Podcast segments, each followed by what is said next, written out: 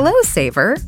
Whether you're saving for that trip to the tropics or saving for an emergency, now is the time to take advantage of Wells Fargo's savings options. Wells Fargo offers savings accounts that can help you save towards your goals. So, what are you saving for? Visit a Wells Fargo branch or wellsfargo.com/save to open a savings account today. Wells Fargo Bank NA member FDIC. Una de cada cuatro baterías necesita ser reemplazada.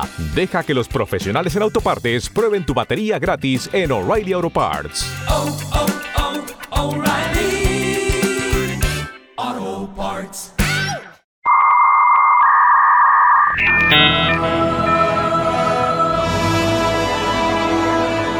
Hola, cafetera. Hola, gente de la cafetera. Hola Fernando, hola cafetera.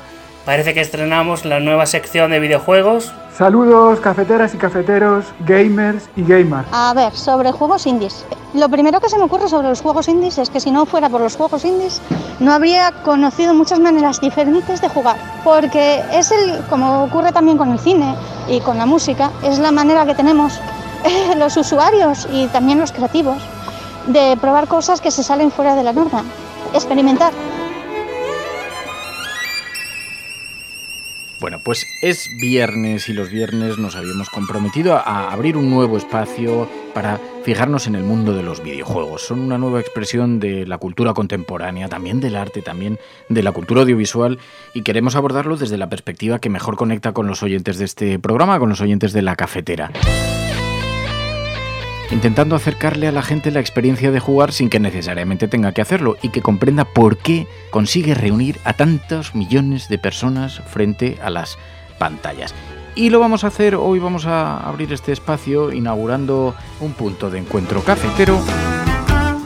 Bueno, lo vamos a hacer de la mano de una amiga, Isabel Gracia. Muy buenos días. Hola, muy buenos días. Bueno, en primer Qué lugar. emoción. Ah, No, no, yo te agradezco un montón que nos ayudes a comenzar este, este periplo, porque además me ha sorprendido mucho ver que tienes un perfil de jugona, de jugona, de gamer, que yo no ¿Y sabía por qué te ha faceta tuya. sorprendido? Pues quizá por los prejuicios, fíjate. Isabel Ah. Gracia es feminista, project manager eh, en Google, es cofundadora de Las Sibilas, donde hace, es especialista en políticas de igualdad, en violencias machistas, y me dijo, es que yo soy muy jugona a videojuegos. Y digo, claro, es que rompe un poco los prejuicios, que es parte de lo que queremos hacer también en este espacio. Claro, claro que sí. A ver, yo, pues como muchísimas mujeres en España, eh, juego a videojuegos desde que soy niña. De hecho, hay un estudio reciente que hizo Marina Amores, una periodista especializada en videojuegos, que ella indica que el 47% de los jugadores en España somos mujeres. Pero el problema es que solo hay un 5% de, de programadoras y de creadoras de videojuegos y esto, que bueno, da para, da para una conversación más larga, pero claro, evidentemente repercute mucho en cómo son los videojuegos, sobre todo los más comerciales y, bueno, está cambiando esta tendencia afortunadamente, pero todavía queda mucho de eso. Y yo pues llevo jugando desde, desde que era una niña, la verdad. Eh, en mi casa nunca hubo eh, videoconsola, te diré, porque somos cuatro hermanas y bueno, esto en los 90, ahora está más democratizado el tema, pero en los 90 era un producto eh, de lujo, eran bastante caras. Y en parte por eso y en parte porque pues también los prejuicios, ¿no? De que no eran juegos para niñas, pues nunca se nos compró una consola, pero eh, como iba mucho a casa de mis primos, ellos tenían, siempre estaban a la vanguardia y he jugado con ellos a todas las que iban saliendo, a la Sega, a la Nintendo 64, a la Play 1, a la 2, así que ahí me, ahí me inicié y, y hasta hoy. Hola, cafetera. Bueno, da la casualidad que yo trabajo en la industria, eh, pero trabajo en, las llamadas superproducciones. son juegos de lo que se llama AAA. Eh, yo, bueno, yo soy un expatriado, trabajo en Amsterdam desde hace muchos años, hago, hago juegos en exclusiva para PlayStation. Y a mí el tema indie me llama muchísimo porque yo realmente considero que los indies son el último bastión de creatividad dentro de la industria. Eh, la razón de esto es que los juegos, eh, por ejemplo, las superproducciones tienen muchos problemas a la hora de desarrollar ideas nuevas por, por bastantes motivos, ¿no? Eh, uno de ellos es que este, este tipo de superproducciones arriesgan mucho menos en probar nuevas ideas por la cantidad de dinero que se invierten en ello.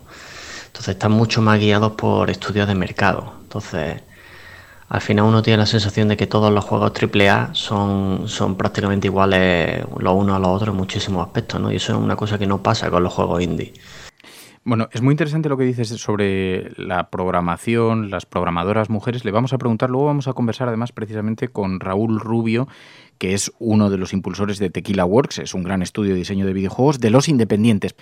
Isa me dijo, oye, además de que es oyente de la cafetera, ¿qué es lo que queremos hacer en este espacio? Abrir también el, tiempo a los oyentes que son jugones y que nos quieren hacer recomendaciones y que nos pueden desvelar algunos de los secretos de los, de los juegos, ponerlo en voz de los oyentes. Pero me dijo, dice, es que además deberíamos comenzar hablando de los videojuegos independientes, que es una industria que podría considerarse una industria aparte. Son videojuegos indie, ¿no? Es como se llaman.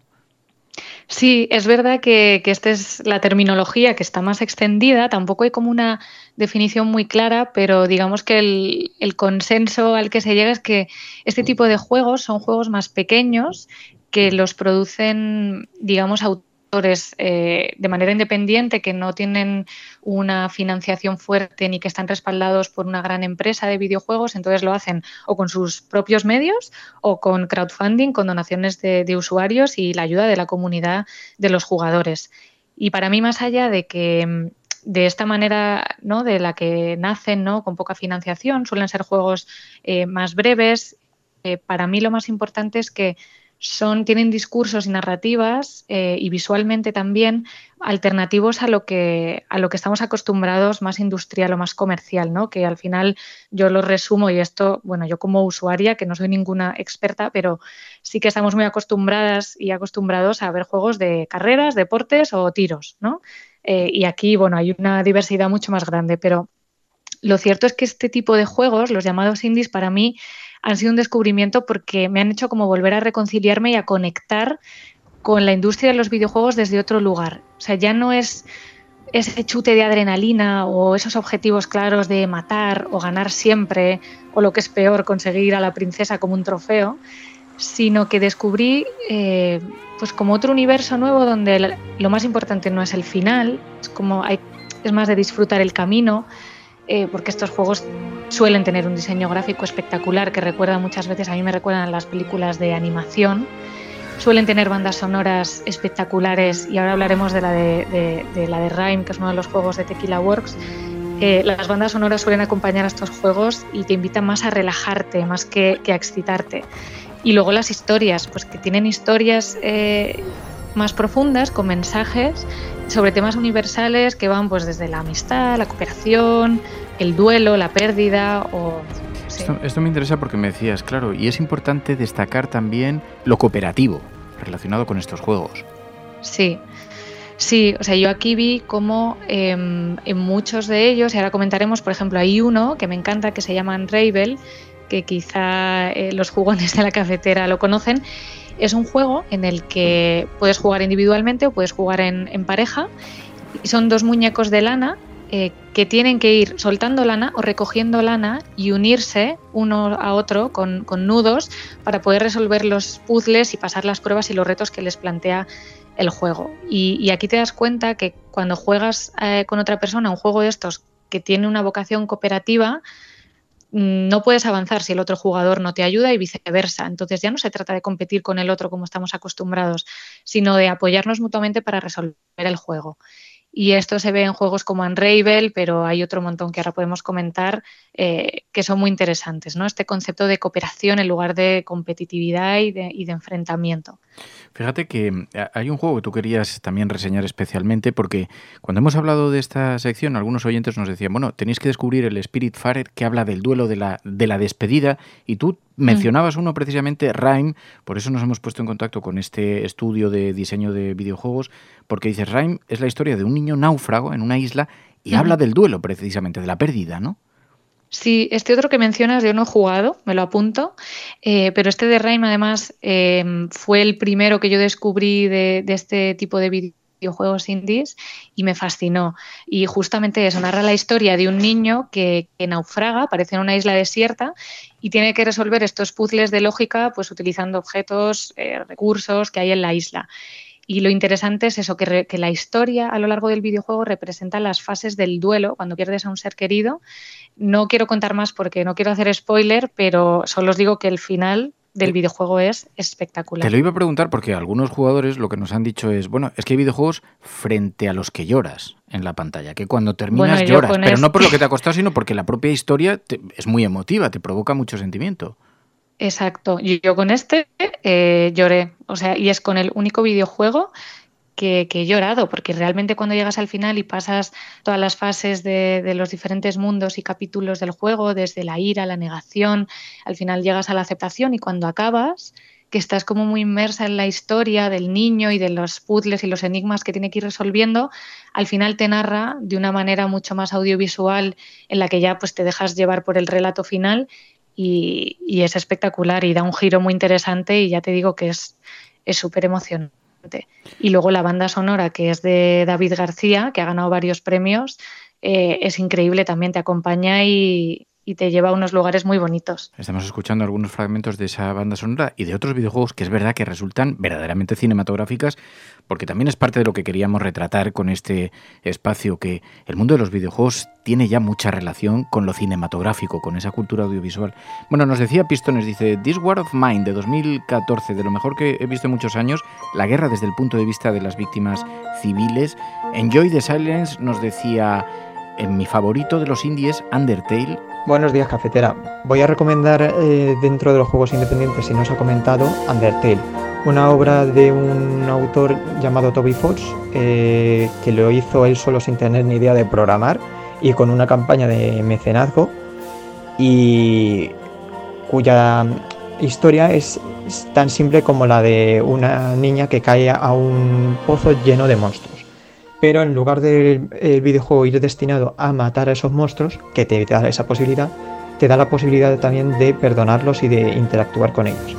Los personajes tienen un carisma arrollador, la banda sonora es una auténtica eh, delicia, hay momentos de ruptura de cuarta pared, momentos en los que se deconstruye la propia idea del, videojuego, eh, la narrativa es eh, excelente, y además es un juego bastante cortito, de unas 8 horas de duración, absolutamente imprescindible y que cambió la historia de los videojuegos indie.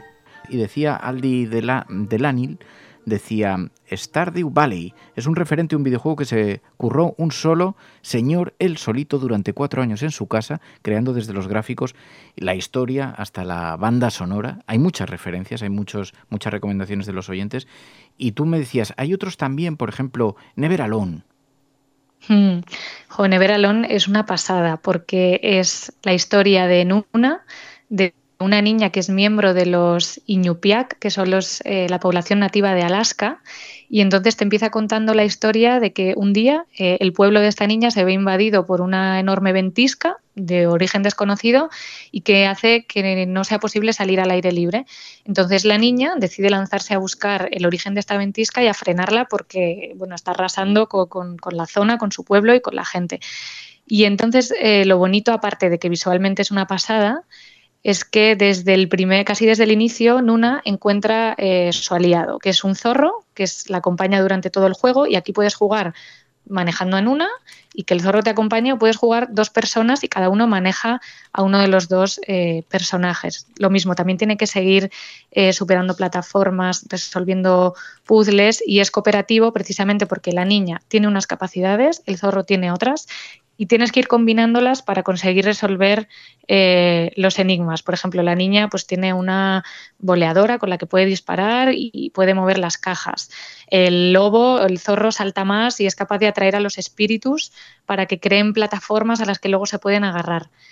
Y luego una cosa preciosa de Never Alone es que tiene narraciones en off mientras vas jugando, que además son en el idioma real de este pueblo, está subtitulado, y entonces te va contando como el, el cuento, te va narrando el cuento y vas aprendiendo un montón de leyendas de, este pueblo y, de esta comunidad y es una auténtica gozada, disfrutas un montón la, historia. Saludos cafeteras y cafeteros, gamers y gamers. Lo digo sin ironía porque, porque me importa. Eh, desde un punto de vista eh, educativo, eh, lo más interesante de los videojuegos es la, el modo en que por supuesto, educan todas las competencias de niñas y niños, también de adolescentes y de gente adulta. Y eh, hasta qué punto los videojuegos han surgido de la cultura libre, del magma creativo, del cyberpunk, eh, y deberían seguir nutriendo eh, ese magma. y eso es lo que hacen, creo yo, los videojuegos independientes. Buenas tardes, cafeteros. Es el primer audio que os envío desde que me hice mecenas y quería haceros unas pequeñas recomendaciones sobre juegos indies. Y bueno, quería empezar por un juego que es de un estudio de Barcelona que se llama Gris, que es un juego bastante simple, dura muy poquitas horas, 3-4 horas, y se maneja una chica. Es, es el viaje de una chica por diferentes estados de ánimos y todo acompañado de un apartado gráfico y artístico de una belleza increíble y una banda sonora que acompaña en todo momento muy bonito. Luego hay otros, The Last Guardian, Degrees of Separation, Masira, sobre una niña siria y su abuela en busca de refugio en Europa. Bueno, este de hecho lo descubrí ayer Em, porque bueno, ahora actualmente ya con mi pareja tenemos eh, la PlayStation 4 que la utilizamos más como Smart TV, pues para ver eh, series y demás, pero también jugamos, o sea que lo tenemos todo ahí. Y tenemos una suscripción a la PlayStation 4 y cada mes te va, te va sugiriendo eh, juegos. Y este justo lo descubrí ayer, se llama Masira, significa marcha en árabe y recrea el éxodo sirio de una niña que, huye de Alepo con su abuela, son dos personajes, y que deben superar todo tipo de, obstáculos eh, reales para llegar a, Europa, tienen que llegar a Alemania, es el objetivo. De hecho, es también de un estudio madrileño que se llama Frost Monkey, y, ellos bueno, hicieron una labor de investigación, hablaron con ONGs locales para, para incluir escenarios y experiencias reales basadas en, en casos, en casos reales. Ah, pues mira, em, lo, apuntamos para tratarlo en algún, en algún programa aparte, porque tiene, tiene mucho sentido y conecta muy bien también con la filosofía del programa. Sí, empecé ayer, ¿eh? ya te digo que de momento estoy en Alepo intentando escapar con mi abuela, eh, pero los personajes tienen que pasar por Turquía, Lesbos, Macedonia, Austria y finalmente llegar a, la Cafetera es un programa de radio que se financia gracias a las aportaciones de pues los oyentes. Si, te gusta el periodismo que defiende y sientes que te este acompaña, hazte mecenas y ayúdanos. Infórmate en radiocable.com barra mecenas. los mismos y hoy nos ayuda también a comprender un poquito mejor los videojuegos indies. Eh, Isa, gracias de corazón. Muchísimas gracias a, vosotros por abrir este espacio. Me parece que es muy interesante que, bueno, que os queráis acercar a este mundo y qué mejor que hacerlo con la comunidad cafetera que, es tan rica y tan plural y que seguro que, bueno, un honor haber participado en esta, en esta primera eh, sección y, nada, y deseando ir a los demás compañeros y compañeras a ver qué comentan y apuntándome todos los juegos. La Cafetera es un programa de radio que se financia gracias a las aportaciones de los oyentes. Si te gusta el periodismo que defiende y sientes que te acompaña, hazte mecenas y ayúdanos. Infórmate en radiocable.com barra mecenas. Raúl Rubio de Tequila Works, muy buenos días. Hola Fernando, ¿qué tal estás? Bueno, te agradezco muchísimo que te prestes a charlar un ratito con nosotros porque ha sido una recomendación generalizada de los oyentes, que lo sepas, cuando dijimos que íbamos a hablar de videojuegos independientes y de estudios independientes, nos decían, bueno, uno que es referencia es Rime, Rime, que ha tenido un formidable éxito y en este tiempo que vivimos, además, con tantas incertidumbres en todos los sectores, nos parecía una muy buena ocasión para hablar también del trabajo de las empresas de videojuegos y la situación en la que está, en la que están. ¿Qué tal estáis vosotros? Porque, claro, una empresa tecnológica, todo esto del confinamiento y todo eso, ¿cómo lo estáis viviendo vosotros? Pues bueno, eh, supongo que como, todo el mundo, eh, engordando mucho. Eh, intentando hacer ejercicio, pero, pero la verdad es que las paredes son las paredes. Eh, supongo que podría decir que Tequila Wars es más bien un estudio creativo más que, más que tecnológico, pero, pero es cierto que al final todo lo que hacemos es con ordenadores. Así que eh, la parte buena es que nosotros no notamos tanto lo que es la, la presión de lo que es la crisis asociada a, este, pues, a esta situación terrible que estamos viviendo, dado que nosotros estamos acostumbrados a trabajar en remoto. Quiero decir, ya teníamos un protocolo montado, eh, porque hemos hecho proyectos pues, con estudios en otros países, etcétera. Es cierto que en febrero además tuvimos la suerte de que, bueno, pues estuvimos en un evento en Las Vegas y teníamos varias reuniones con compañías chinas y la verdad es que las historias que nos contaban eran de, terror auténtico. Y, Luz y yo, pues la verdad, eh, Luz es la administradora única de Tequila Wars, es cofundadora del estudio conmigo. Eh, nos básicamente nos preguntamos, mm, ¿tenemos nosotros la capacidad de trabajar totalmente las 90 personas que somos en remoto? Y pues la respuesta era no, claro, estaba pensado para 15 personas, para cosas esporádicas. Y tuvimos la, ya te digo, la suerte de que tuvimos el tiempo de poder planearlo todo y reforzar el protocolo y, la verdad es que nosotros mandamos a la gente a, casa 10 días antes de que se anunciase todas las medidas del gobierno. Así que en ese sentido, bien. Obviamente después de seis años y eso, está, o sea, seis años, seis meses. Mi tradicional subconsciente. Eh, después de seis meses, pues que a la gente solo la ves en una pantalla y que, bueno, sí, hay, muchos chistes y muchos memes en Slack y esas cosas, pero eh, no es lo mismo, claro, no, es como estar con gente. Eh, se empieza a notar un poquillo, la verdad, el, aislamiento y, se echa mucho de menos las risas. Pero aunque las, los ves y los esto, no, no, no sé, pues no lo mismo. Teníais esa ventaja que estáis acostumbrados a trabajar con tecnología y eso permite trabajar a distancia y la adaptación pues es, diferente. Y, eh, habéis experimentado que en este tiempo la gente ha estado confinada. Muchos han aprovechado para acercarse a las plataformas, ver nuevas series, ver, pero también para los videojuegos. Así es, desde luego, sí. en nuestro caso, insisto, no se puede decir que sea algo, algo bueno porque, porque el año que estamos viviendo es para marcar. Pero la verdad es que es cierto que el consumo de videojuegos ha aumentado. Claro, la gente pasa más tiempo en casa y, se da una circunstancia. Es lo, claro, los humanos somos animales sociales y muchos juegos están diseñados para jugarse con amigos. Eh, claro, cuando no puedes reunirte con tus amigos, yo qué sé, sea para jugar al mus o simplemente, yo qué sé, para echar unas risas, pues una buena solución es precisamente los juegos que te permiten conectarte y, mantener ese sentido de comunidad, ¿no? Así que en nuestro caso lo, cierto es que hemos visto, sí, que la gente juega más en los videojuegos.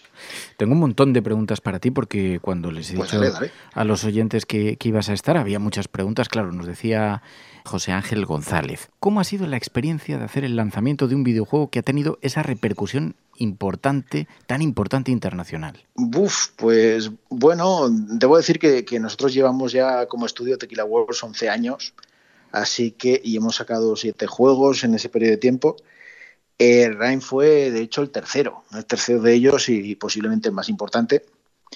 Eh, pero si te digo la verdad es que nunca lo planeamos, ni la repercusión, ni la importancia, ni nada. Así que lo hemos vivido un poco en plan Paco Martínez Soria, donde no te lo crees todo mucho del todo y tampoco te, dejas llevar, pero tampoco dejas de, soñar y de pensar que, bueno, que ha sido un gran esfuerzo para todos y que es una merecida recompensa para el equipo. La verdad es que son, son geniales.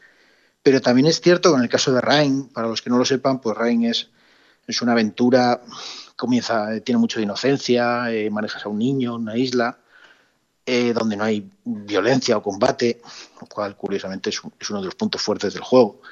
Es un juego que al final a la gente le permite un poco tener una experiencia más onírica, en el sentido de aventura clásica, pero luego tiene un trasfondo bastante adulto, funciona por capas. Y eso nos hizo darnos cuenta, cuando salió el juego, que tradicionalmente a los videojuegos se les suele decir que son o juguetes, que es la definición original, o que son entretenimiento, esto es la época de los 90, los blockbusters y, y Hollywood. Y eh, arte, ¿no? que esto es pues, a comienzo del cambio de siglo, se empieza a considerar que los videojuegos son arte. Para nosotros, curiosamente, nos dimos cuenta con Ryan que los videojuegos a veces pueden ser herramientas, y en este caso herramientas terapéuticas. Eh, porque, no, no quiero desvelar mucho. Te quiero preguntar sobre eso porque hemos estado hablando hace un momento sobre, hmm. sobre es la historia de un niño náufrago en una isla que habla del duelo. ¿Por qué decidisteis afrontar la historia del duelo a través del personaje de un niño y a través de los videojuegos? Eh, no sé si tiene algo de experiencia personal de alguien del equipo, si hay alguna... Eh, ¿De qué forma surge la mirada esa? ¿Por qué? Pues te diría que todas los, las obras creativas tienen algo de personal, mucho de personal, sea un equipo o una persona, siempre, siempre se, todo el mundo pone algo. Eh, desde el principio en Tequila Wars hemos intentado buscar la belleza y la locura en las cosas, ¿vale? Eso significa que desde el principio intentábamos hacer cosas un poco distintas y más como un artesano. El primer juego que hicimos, por ejemplo, trataba sobre la, soledad y el aislamiento, curiosamente. El segundo iba sobre la culpa, pero la, culpa propia, la, que ocurre cuando un, corazón está tan compungido que no es, que es incapaz de, perdonarse a sí mismo. En el caso de Rain era sobre todo precisamente sobre el duelo, efectivamente. Pero aprovechamos las oportunidades que nos da el medio, el medio interactivo que son los videojuegos. No, queríamos ni contar una, una historia que se podría decir eh, que es una novela, ni queríamos utilizar un lenguaje propio del cine, ni, ni, otros audiovisuales. Es decir, los videojuegos son interactivos e intentamos siempre aprovechar que esa historia, por ejemplo, no sea algo que se te impone o esas emociones son enlatadas, sino que es algo que sea producto precisamente de las acciones del jugador. Y ahí es donde Rain es tan importante. De hecho, Rain es un juego que no tiene, no tiene diálogos, no tiene, no tiene conversaciones, ni narradores, ni nada. Es, es literalmente, el niño puede, puede gritar, puede cantar, puede hacer un montón de cosas, pero, pero no habla ningún idioma.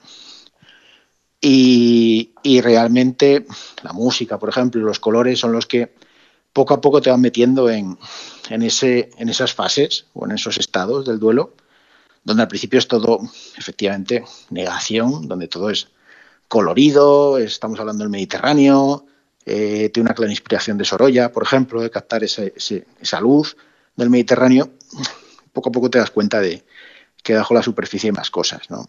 Y aunque empieza con la inocencia infantil, y insisto, muchos niños han jugado al juego y les ha gustado mucho, aunque al final les parece un poco triste, eh, muchos adultos nos han mandado cartas y, por eso decía antes lo de la herramienta terapéutica, porque es curioso porque al final lo, que hace Rain es en vez de intentar adoctrinar o contarte algo y decirte todo va bien o, nada tiene sentido, es no, es simplemente una estructura sobre la cual tú te proyectas. Entonces cada jugador en el fondo proyecta lo que tiene en su interior y eso lleva a que la experiencia en el fondo, aunque es muy universal, ya te digo, no hay diálogos ni nada, es muy personal al mismo tiempo.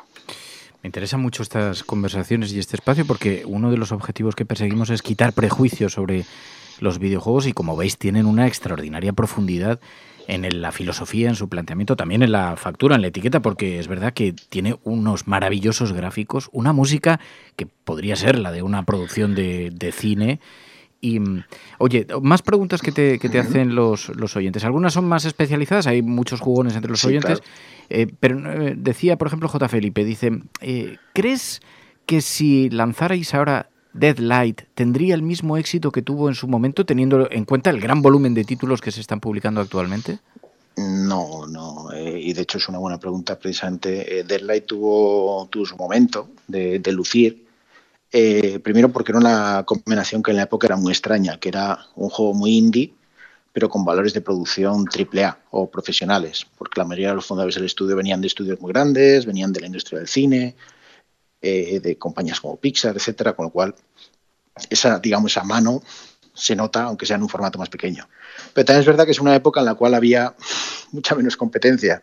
Estamos hablando de, eh, por ejemplo, el año en el que salió Deadlight, en Steam. Steam es una de las plataformas online para PC, es el 80% del mercado, más o menos, de, PC ahora mismo. El año que salió Deadlight, todos los juegos de ese año son menos que los juegos que se han publicado en un mes eh, cuando salió Rain, 2017.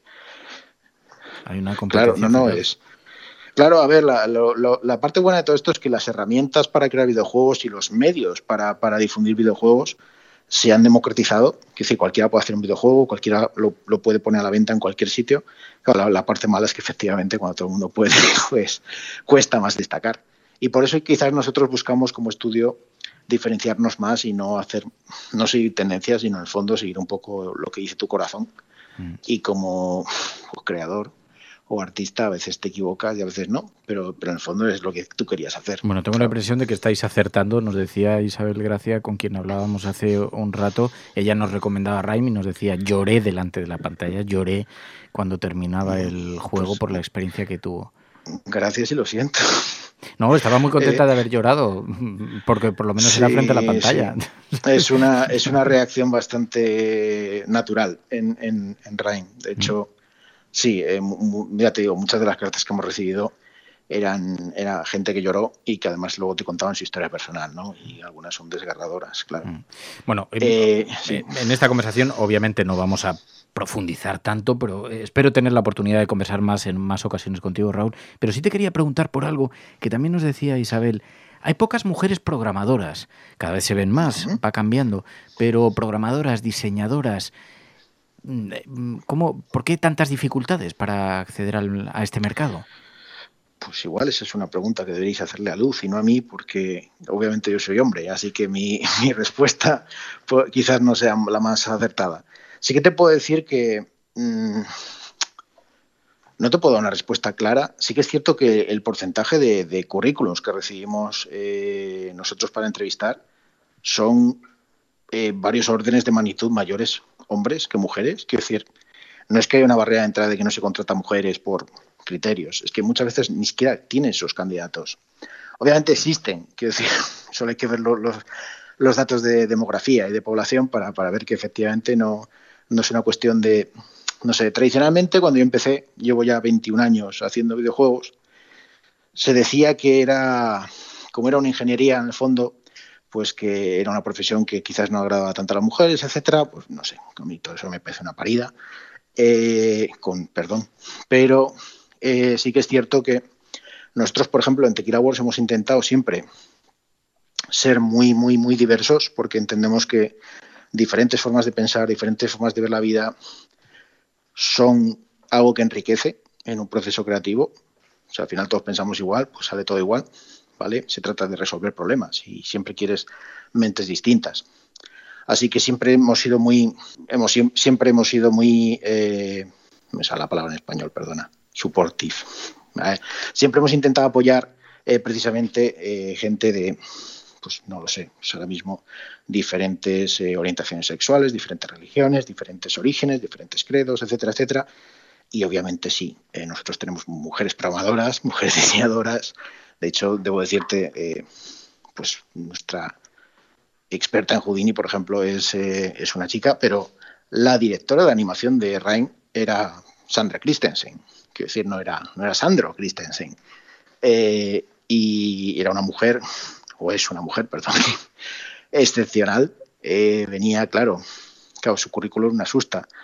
Venía de Pixar, había trabajado con George Lucas en los años 70 en Star Wars. Quiero decir, estamos hablando de, lógicamente, gente muy, muy potente. Pero respondiendo a tu pregunta, no sabría darte una respuesta, porque me consta además eh, en los estudios de nuestro entorno, los que entrevistamos, no se suele tener en cuenta el género a la hora de contratar eh, un candidato. Se suele ver simplemente los datos que en el currículum, en el portfolio, lo que sea. Todas las empresas de videojuegos, o casi todas, hacen pruebas. Quiero decir, porque tampoco el currículum es, y lo siento, yo que me pegué haciendo una ingeniería superior, no es un factor determinante para nada, sino la experiencia y el eh, talento personal que se puede mostrar, con lo cual se suelen hacer pruebas de entrada siempre. Mm, las, pruebas son anónimas, quiero decir, no sabe quién las ha hecho hasta, hasta que se elige el, el ganador. Así que no, no te puedo dar una respuesta, sinceramente. Eso creo que es una pregunta que habría que hacerle a, a mujeres que han tenido que capear la industria a nivel local, gente con- como Tatiana Delgado, por ejemplo, eh, o incluso Luz Sancho, que es mi, mi, mi compañera y cofundadora del estudio. Tequila Works, yo no sé, ¿me- ¿lo definís como estudio indie, como estudio independiente? Pues hace ya tiempo no, porque nos decían que a nivel local que, que éramos muy grandes para ser indies. Eh, luego tienes estudios como Double Fine, que, pues, que son, bueno, ahora ya sí que somos de su tamaño, pero todo el mundo está convencido de que eran indies.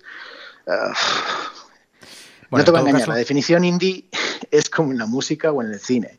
Cuesta mucho saber qué es indie y qué no, porque habitualmente lo indie se asocia a dormir en una furgoneta y, y comer bocatas de mortadela que te has hecho tú mismo porque has comprado en el hacendado. Di que para mí eso es Eh, un planazo, o sea, se lo estás diciendo a alguien hombre, que sí, eso le suena muy bien. Yo hace años que no como mortadela porque ya me he vuelto esférico. Bueno, eso puede pero... ser, eso puede ser. Por la mortadela todavía lo paso, pero lo de la furgo sí que me ha gustado. Pero bueno, en todo caso, Sí. claro, ya tenéis una cierta no, dimensión no, no, y... no nos definimos como indies. La verdad es que nosotros nos definimos, eh, ya sé que va a sonar esto muy pomposo, pero es bastante habitual el término ahora mismo. Eh, nosotros somos más bien como triple I o triple indie o doble A, que es lo que hay entre los indies y el triple A, pero suena mucho mejor decir juegos de autor. Pues como juegos de autor están teniendo un gran éxito, Tequila Works Calavera, Raúl Rubio, gracias de corazón. No, gracias a vosotros, de verdad, Fernando, muchísimas gracias, mucha suerte con la sección y mucho ánimo.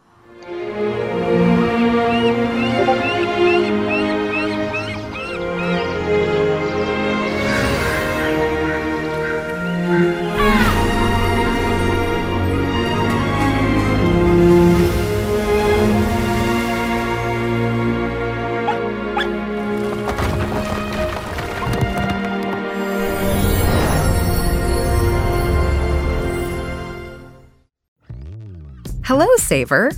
Whether you're saving for that trip to the tropics or saving for an emergency, now is the time to take advantage of Wells Fargo's savings options. Wells Fargo offers savings accounts that can help you save towards your goals. So, what are you saving for? Visit a Wells Fargo branch or wellsfargo.com/save to open a savings account today. Wells Fargo Bank NA member FDIC. Hello, Saver. Whether you're saving for that trip to the tropics or saving for an emergency, now is the time to take advantage of Wells Fargo's savings options. Wells Fargo offers savings accounts that can help you save towards your goals. So, what are you saving for? Visit a Wells Fargo branch or wellsfargo.com/save to open a savings account today. Wells Fargo Bank NA member FDIC.